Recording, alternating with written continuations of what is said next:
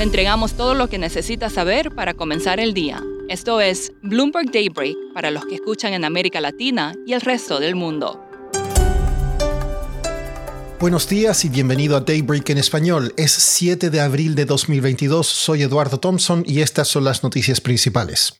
Partimos con una actualización de la guerra. Según Ucrania, tropas rusas se preparan para una ofensiva en el este del país. Bombardeos comenzaron anoche sobre las ciudades de la región de Luhansk y continúan esta mañana.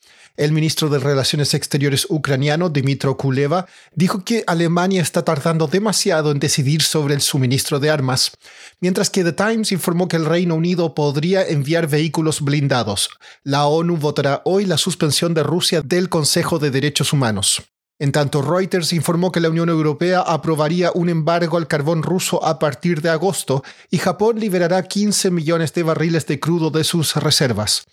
Algo sorprendente, el rublo ruso ha recuperado todo lo perdido desde el comienzo de la guerra. Esta mañana los mercados están mostrando señales de recuperación tras ventas masivas ayer motivadas por las minutas de la Fed. Estas fueron más hawkish y revelaron que la entidad reducirá su balance en más de un billón de dólares, o sea, un millón de millones, y que elevará las tasas de forma expedita.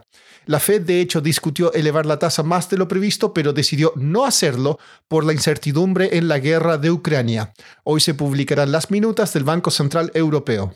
En noticias corporativas, las acciones de HP suben esta mañana luego que la firma Berkshire Hathaway del multimillonario Warren Buffett informó la compra de una participación valorada en 4.200 millones de dólares. The Financial Times informó que Meta está explorando la creación de una moneda virtual para el metaverso que sus trabajadores llaman Zuckbucks. Y el magnate chino Richard Liu renunció al cargo de CEO de JD.com.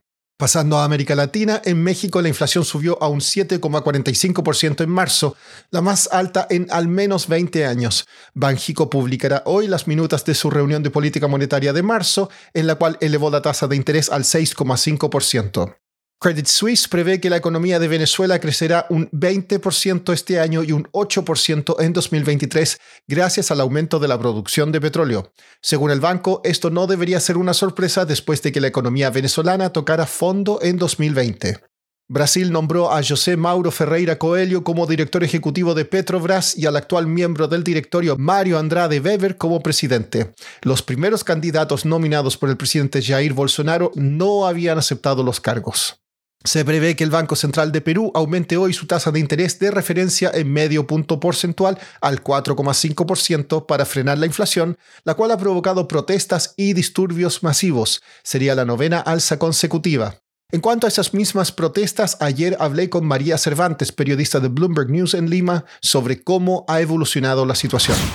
Las protestas empezaron el 28 de marzo, justo cuando se adoptaba el segundo intento de vacancia de Pedro Castillo. Los gremio transportistas anunció que iniciaban una huelga indefinida. Esta es la segunda semana a la que se han unido ya diferentes gremios, como se unieron algunos agricultores por el precio de los fertilizantes, conductores de buses, de otros, de otros tipos de transporte también. Hay protestas en el sur, al sur de Lima, en la región de Ica, pero las protestas el día de hoy son muy violentas. Periodistas en la zona han dicho que Incluso los mismos manifestantes dejaron a, una, a uno de los manifestantes heridos, lo dejaron morir cuando la policía intentaba llevarlos. Y luego de eso, el líder de los manifestantes llamó a la televisión a decir que la policía, que habían muerto dos personas a causa de la represión policial. Además lo anunció la vicepresidenta, que hay siete policías secuestrados en Ica. María, ¿qué medidas ha anunciado el gobierno de Pedro Castillo para calmar a los manifestantes? Lo anunciaron el fin de semana. De hecho, el sábado y el domingo el gobierno ha estado trabajando. En la primera medida medida que se anunció que era la más importante y que se supone que debía calmar la situación era reducir el impuesto al consumo de combustible al 90%. ¿Qué es lo que pasa? Que en Perú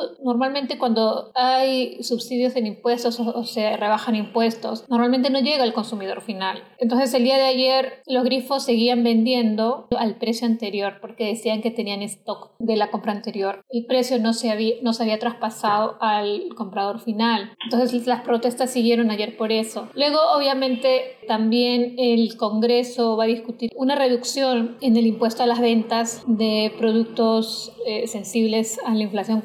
Pero esto recién lo va a decidir el, el jueves. El gobierno y el Congreso han tenido una reunión el día de ayer en que el Congreso le pidió medidas concretas a los ministros para que ellos les ayuden con las leyes. Les dijeron, pídanos exactamente qué es lo que necesitan y nosotros aprobamos las leyes. El problema es que ahí se han notado los errores que ha tenido Pedro Castillo al nombrar a ciertos ministros, porque no todos los ministros están capacitados para, una para enfrentar una situación de esta naturaleza, ¿no? que, es, que proviene de un conflicto mundial. Por último, el mercado de NFTs está que arde. Una copia digital del primer tweet del cofundador de Twitter, Jack Dorsey, en 2006 se ofreció por casi 48 millones de dólares en el mercado de tokens no fungibles OpenSea. Este valor es 16 veces más de lo que el propietario pagó hace un año. Eso es todo por hoy. Soy Eduardo Thompson. Gracias por escucharnos. Para conocer todas las noticias que necesita para comenzar el día, revise Daybreak en la app Bloomberg Professional, donde puede personalizar las noticias que desee recibir. También puede suscribirse a la versión solo audio en Spotify, Apple Podcasts o la plataforma de su preferencia. Eso es todo por hoy. Escuche de lunes a viernes Bloomberg Daybreak.